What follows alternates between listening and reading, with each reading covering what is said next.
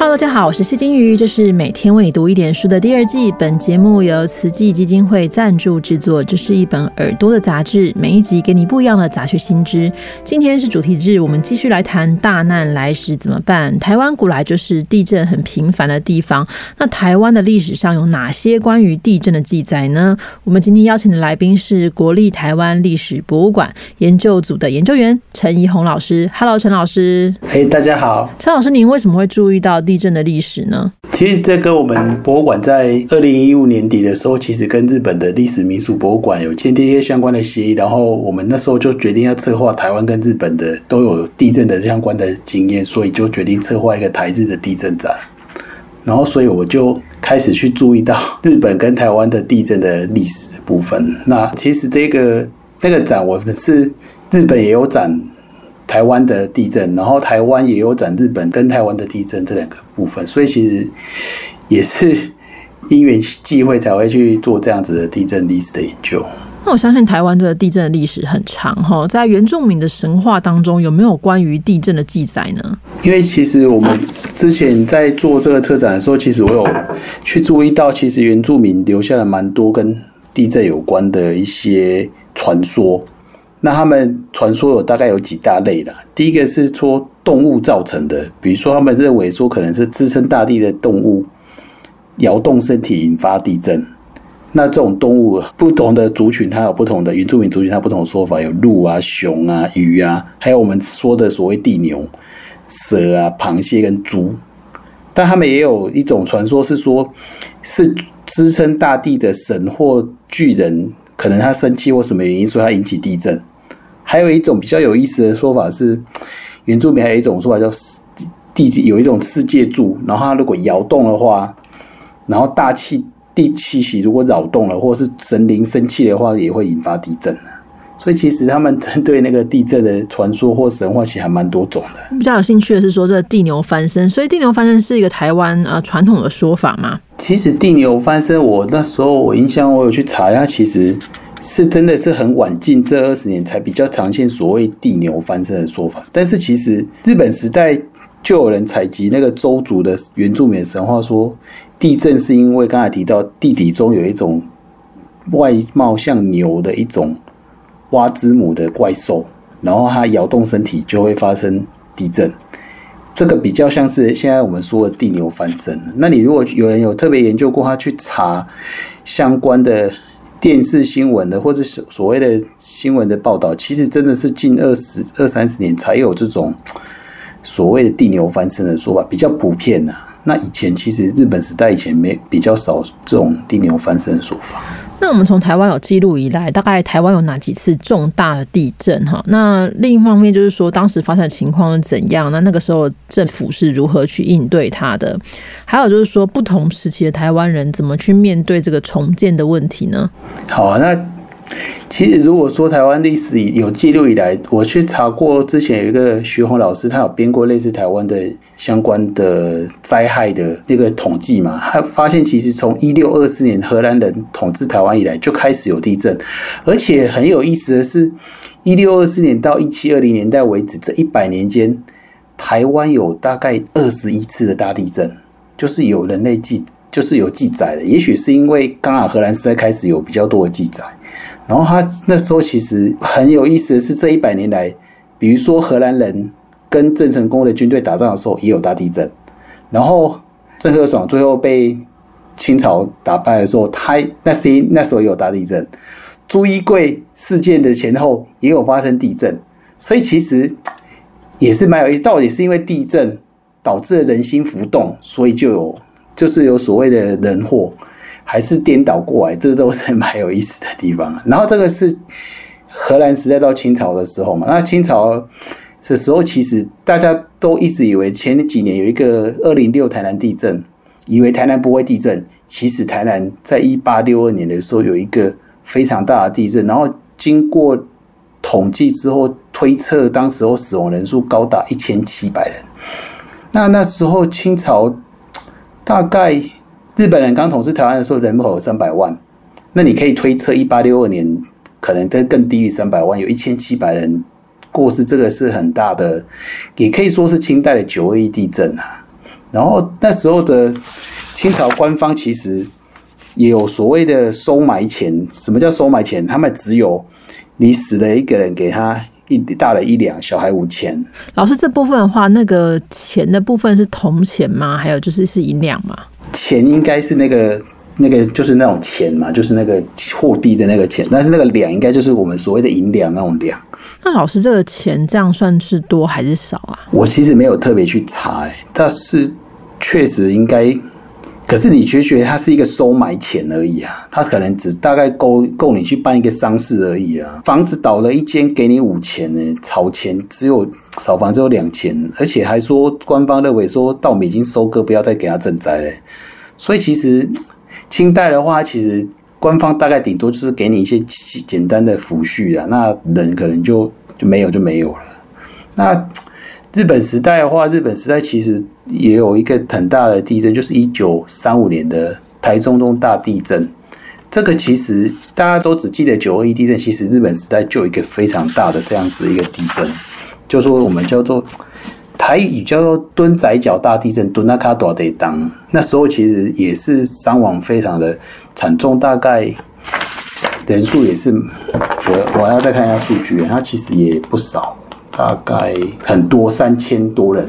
他的这他就是在现在台苗栗台中，他说叫台中州嘛，苗栗台中这一带地方，所以其实是一个非常大的一个地震，然后也是死了三千多，比那个九 A 地震还过世的人还多。然后在其实日本时代也有一些陆陆续续一些地震，比如说像一九四一有一个嘉义地震，然后到了战后很神奇的，大概将近五十年，台湾没有太多。太大灾情的地震，然后到一九九九年有个九二一地震，那这个大家年纪比较稍微长一点，大家都会有印象。那听起来是古代的政府其实不太有这种灾后重建的检讨，哈。这清代是民间力量比较大，比如说灾后的一些重建，可能都是民间自发性的，然后比如说重修庙宇啊。但日本时代其实他们是很蛮有规划的啦，他就是透过军队啊，还有青年团、警察去帮忙去。进行善后，然后在之后，他们也会开始针对所谓的建筑法规，还有所谓的都市计划，都会有这样子相关的重新要在，因为他们认为说台湾很多太多是房子是那种头卡处，容易地震就倒掉，所以他重新要求要做比较坚固的房子，那道路也要有规划一些相对的空间。它其实是因为日本在一九二三年有一个。关东大地震死了上十万人，就是九万人、十万以上，非常重大的伤亡。那是因为那时候造成了很大很多火灾，所以他们在台湾重新正面对这个情况的时候，一九三五年的时候，他们就开始进行都市规划，需要有公园，要有道路，然后要房子要有间隔，才不会火地震造成火灾的时候，可能就会变成很大的伤亡。所以其实日本时代就比较有类似近代式的这种防灾的概念。这部分就是日本时代的街区改正吗？对对对，它其实透过非常暴力式的方式，它就是很快的时间内，它马上就进行所谓的新的都市规划。那它的那个美其名当然是他说为了要防灾的关系，但实际上比较赚钱的方式，比较不是采用所谓的民主的方式，它就是殖民政府说了算。那我们知道九二一地震对于现代台湾人来说是一个重大创伤哦。由此之后，其实很多东西都变化了。那在您看来，九二一带给我们最大的这个变化或者教训是什么？九二一那时候展示，我其实特别注意到，其实一九九五年日本有一个阪神大地震，他们日本人说所谓的自公元年。那很有意思是，台湾跟日本同样经过战后五十年开始有公民社会的出现的时候。其实，在一九九九年的时候，我们发现九二一地震之后，有非常大量的自工团体，然后所谓的社区综合重建的这样子的一个民间自发的力量开始。当然，政府还是有很强力的介入，比如说他在透过法规。那其实我发现，其实台湾现在的房子可以粗分成两种：九二一地震以后的房子。基本上，尤其是那个大型的大楼，比较不用担心以后会发生倒塌。但是九二一地震之前，你没有倒的，不代表它以后不会倒。我个人是这样觉得，因为它可能只是因为刚好它有什么原因它没有倒。但是九二一地震之后的两千年之后的建筑法规，还有台湾的消防的法规，其实都有很大的变化。那其实我觉得这个是人命造成的变化了。那其实。另外，我觉得教训是因为我个人觉得，其实反而是台湾在解严之后到两千年之间盖的房子，可也许大家可以再去再去再去深入的再去分析啊。那这一段时间的房子，其实很多倒塌、九一点倒塌都是这一段时间盖的，因为台湾那时候是股市上万点，房价也非常创新高。那其实建筑业，我觉得人心的那种浮动，对金钱的追求，可能。盖房子的这件事上，并没有有些建商就没有那么有有良心，嗯，但是相较于我我小时候住的那房子是民一九八零年代的房子，很很旧的房子。我小时候住的那房子，它其实我小时候到我后来离开台北住的那个房子，都还非常的经历九二地震那时候，也还是非常稳固。我觉得不一定在一九八零年代以前盖的房子就没有就不好，可以我觉得可能也是跟。地震其实也反映了人性吧，嗯，那这个地震是有周期的吗？地震有周期，只是我们人类的那个记载历史太短了。可是我看的日本从大概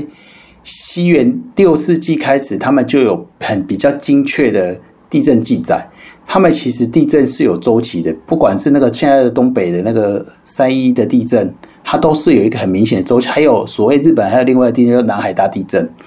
那南海大地震是很有规律性的，它大概每隔一百年左右，它就会有一次大地震，所以其实是有可能有一个周期的，只是它我们人类观察地震的时间实在太短了，尤其像台湾有了历史记载时间，其实也才就这四百年而已，我们能够抓到太多那相关的周期嘛？我觉得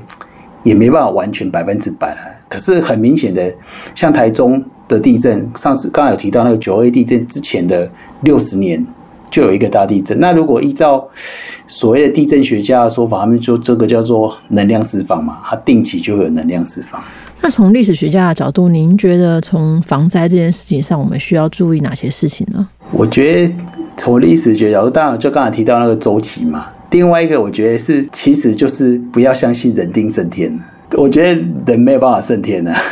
举例来说，这跟台湾没有直接相关呐。我之前做台日地震展的时候，日本在研究那个三一地震的时候，他们就会说，他们的祖先告诉他说，现在这边海啸会到五公尺，然后他们就写了一个五公尺以下不要住人，然后他们的提防就想办法盖到五公尺，